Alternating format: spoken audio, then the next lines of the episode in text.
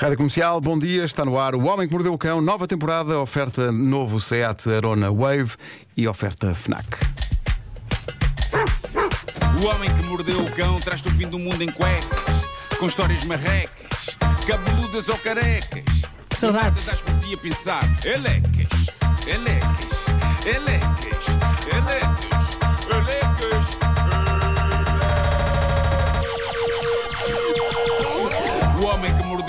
Mordeu o fim do mundo em cuecas. Elecas. Título deste episódio: A Chita Humana e outras histórias. Amor, profundo amor, é o que eu sinto por estar de novo aqui. Se as férias podiam ter sido melhores, podiam. Sinto que num mês devo ter tido três dias dignos desse nome, férias, mas não eu não vou começar a nova temporada a queixar-me, que para a frente é que é o caminho. E além disso, isto merece um. Previously on Man Who Beat the Dog. Lembram-se como terminámos a última edição desta rubrica? Foi no dia 28 de julho. Marco, eu não durmo há um mês. 28 de julho, quando eu ainda achava que ia descansar e tudo ia correr bem, mas eu não me vou queixar.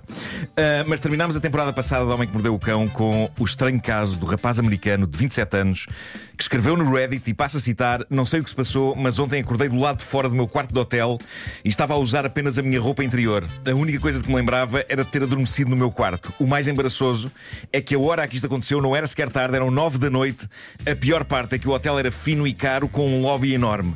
Percebi que para voltar a entrar no quarto tinha de ir lá abaixo buscar novo cartão. E eu acabei. Acabei aqui. Droga. Foi aqui que ficámos e a verdade é que Portugal estagnou em ansiedade.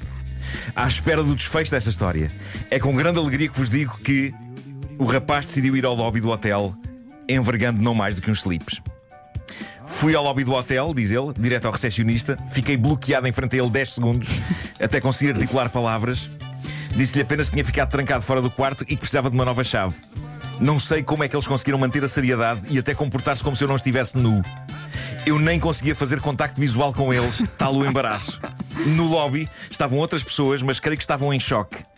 Agarrei a chave, saí disparado de volta ao meu quarto. Parecia aquele clássico pesadelo em que estamos num lugar público e constatamos que não temos calças. Quando por fim voltei ao meu quarto, vesti-me todo, pedi uma sanduíche e vi o Shrek 2 na Netflix.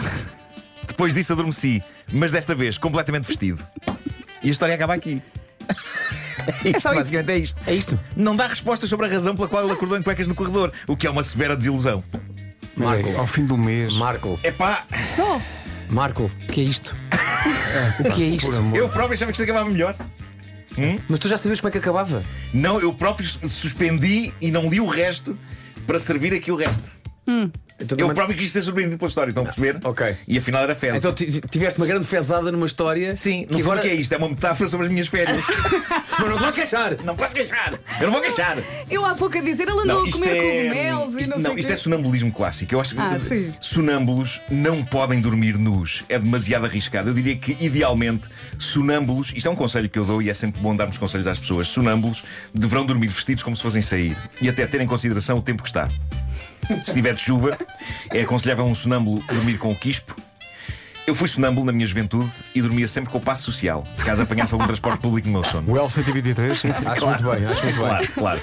Bom, eh, há que dizer que esta rubrica tem um novo herói, chama-se Vasco, embora isto não sejas tu, nem seja o nome verdadeiro de- da- da pessoa. Eh, mas eh, quem diz isto é o ouvinte que mandou esta história, porque este Vasco, entre aspas, é um respeitado professor catedrático hoje. E, e pronto, e portanto esta história, eh, o herói desta história chama-se Vasco, eh, aqui talvez em homenagem a ti, Vasco, mas eh, ele é sobretudo conhecido como a Chita Urbana. Eu fiquei doido com esta história, que na verdade é composta por várias histórias, todas sobre este rapaz. Conta o nosso ouvinte que Já viste no como é que Reddit. Ah, já, já, já. Ok, é bom? É bom, é tudo Pronto. bom. Ah, o nosso ouvinte Anthony Bird, no Reddit do Homem que Mordeu o Cão, conta.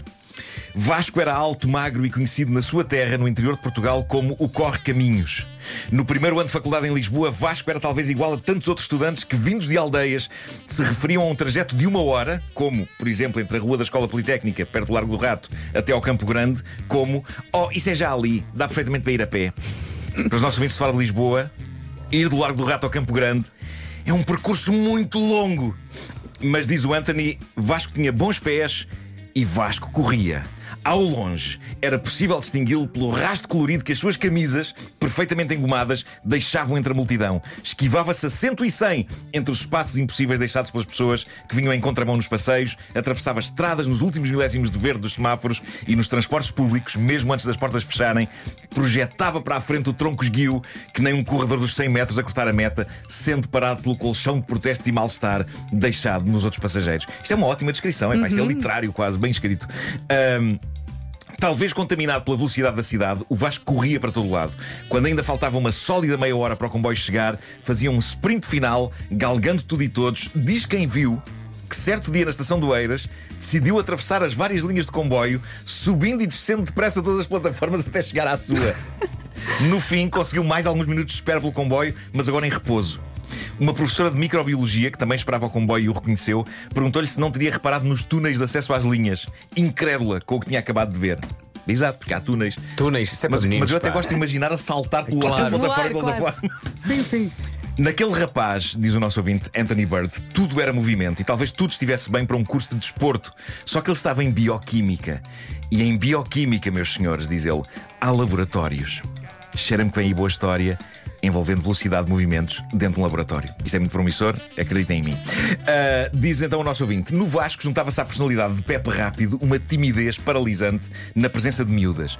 O universo fez com que estes dois ingredientes um dia dessem as mãos numa das nossas intermináveis aulas práticas de 8 horas. Talvez para impressionar as raparigas, Vasco usava a sua bata totalmente aberta. Eu não sou de ciências, nunca usei batas na vida a não ser aqui nos tempos de outra paixão, mas talvez senhoras dessa área possam esclarecer se um homem fica mais sexy de bata aberta. Eu pergunto isto para tentar ajudar estudantes de bioquímica tímidos, ok? Mas é obrigatório fechar a bata? Não. A malta não sei, pode por visto, há malta que fecha a Sim. bata, mas ele achava que iria ter mais chance com as miúdas se tivesse de bata aberta. Especialmente todo Bata nu por baixo, todo nu por baixo. Não, isso não. Mas ele tinha coisas por baixo da bata, não tinha? Tinha- eu acho que ele tinha coisas para esta bata, assim. Não era simplesmente a bata aberta. Olha, sabe bem dizer bata aberta. Bata aberta. Bata aberta. Ah, mas pronto, ao mesmo tempo, ter a bata aberta pode ser perigoso, como se vê pelo que vem já a seguir. Como até no laboratório o Vasco andava na bisga, fazendo razias às esquinas da- das bancadas, a bata produzia um efeito semelhante à capa do super-homem, mas em branco. Há diferenças, diz ele, entre batas e capas de super-heróis. As capas não têm uma fivela nas costas, a meia altura, e os super-heróis costumam voar longe de material de vidro. Ui. Muito bom. Ah, estávamos no meio da aula prática quando Vasco descrevia uma tangente lindíssima a uma das bancadas e sentiu-se subitamente preso. Algo impediu o seu avanço quase junto à porta de saída do laboratório. Por um instante infinitamente breve, decidiu que parar para verificar o que se passava não era de homem. E com a força de um guerreiro viking, deu um forte impulso para a frente que o fez sentir-se de novo solto, livre para o seu objetivo, Mas- um armário de material de vidro. Isto promete, mas tenho que fazer aqui um parênteses. Quando eu uso roupão, as argolas do cinto estão sempre a enfiar-se nos puxadores das portas. Já contei isso aqui, Sim. quando eu passo por elas. Até há uns tempos eu dava-me ao trabalho de ir a tirar a argola do roupão do puxador. Eu agora estou tão farto disso que eu sigo em frente. Portanto, todos os meus roupões têm as argolas do cinto rebentadas. És uma vez, estou farto. Continua. Estou farto. Bom, Vasco, a chita humana, ficou com a bata presa a algures, mas dado que velocidade é o seu nome do meio, e se não o deteve e foi em frente na direção de um armário de material de vidro. Diz o nosso ouvinte, o que se seguiu ficou gravado na memória de muitos de nós como um quadro de Caravaggio em câmara lenta. Segue-o pelo ar e na mesma trajetória um bidon.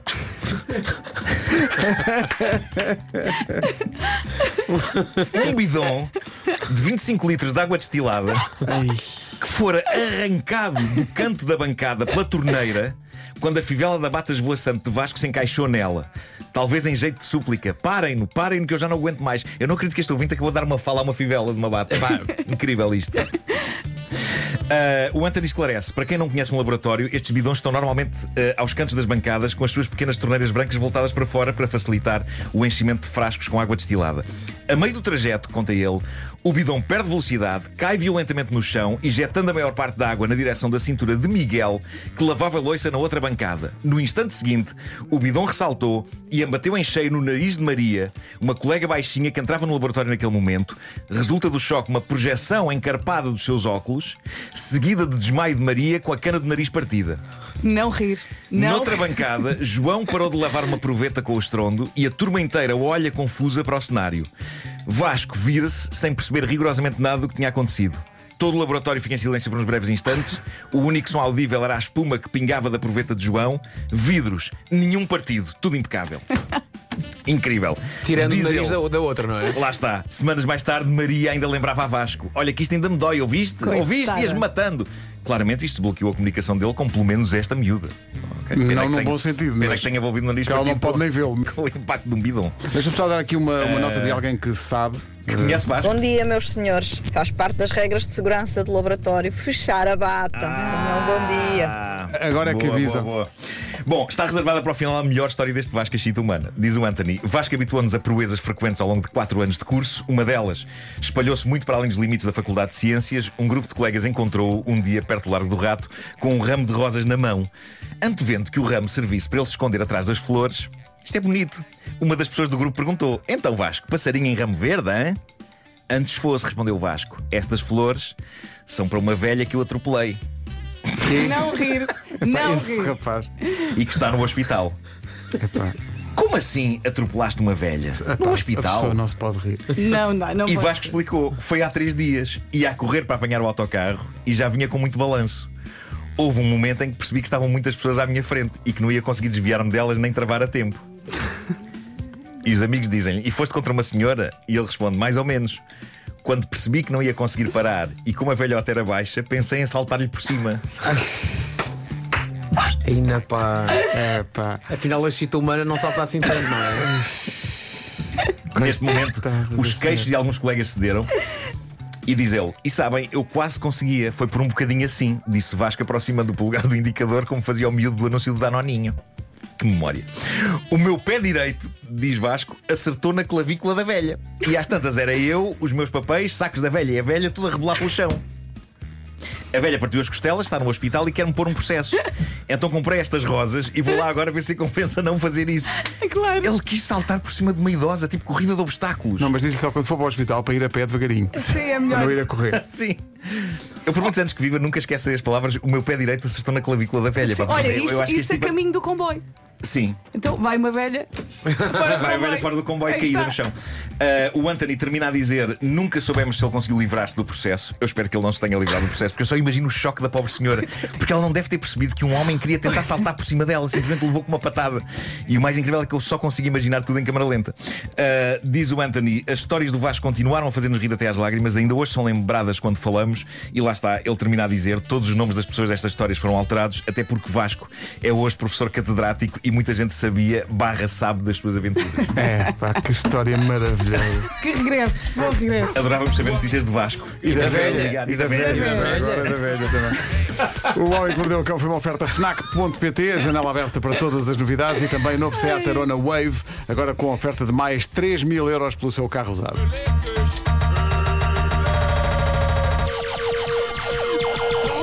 O homem que mordeu o cão traz-te o fim do mundo em cuecas. Elecas.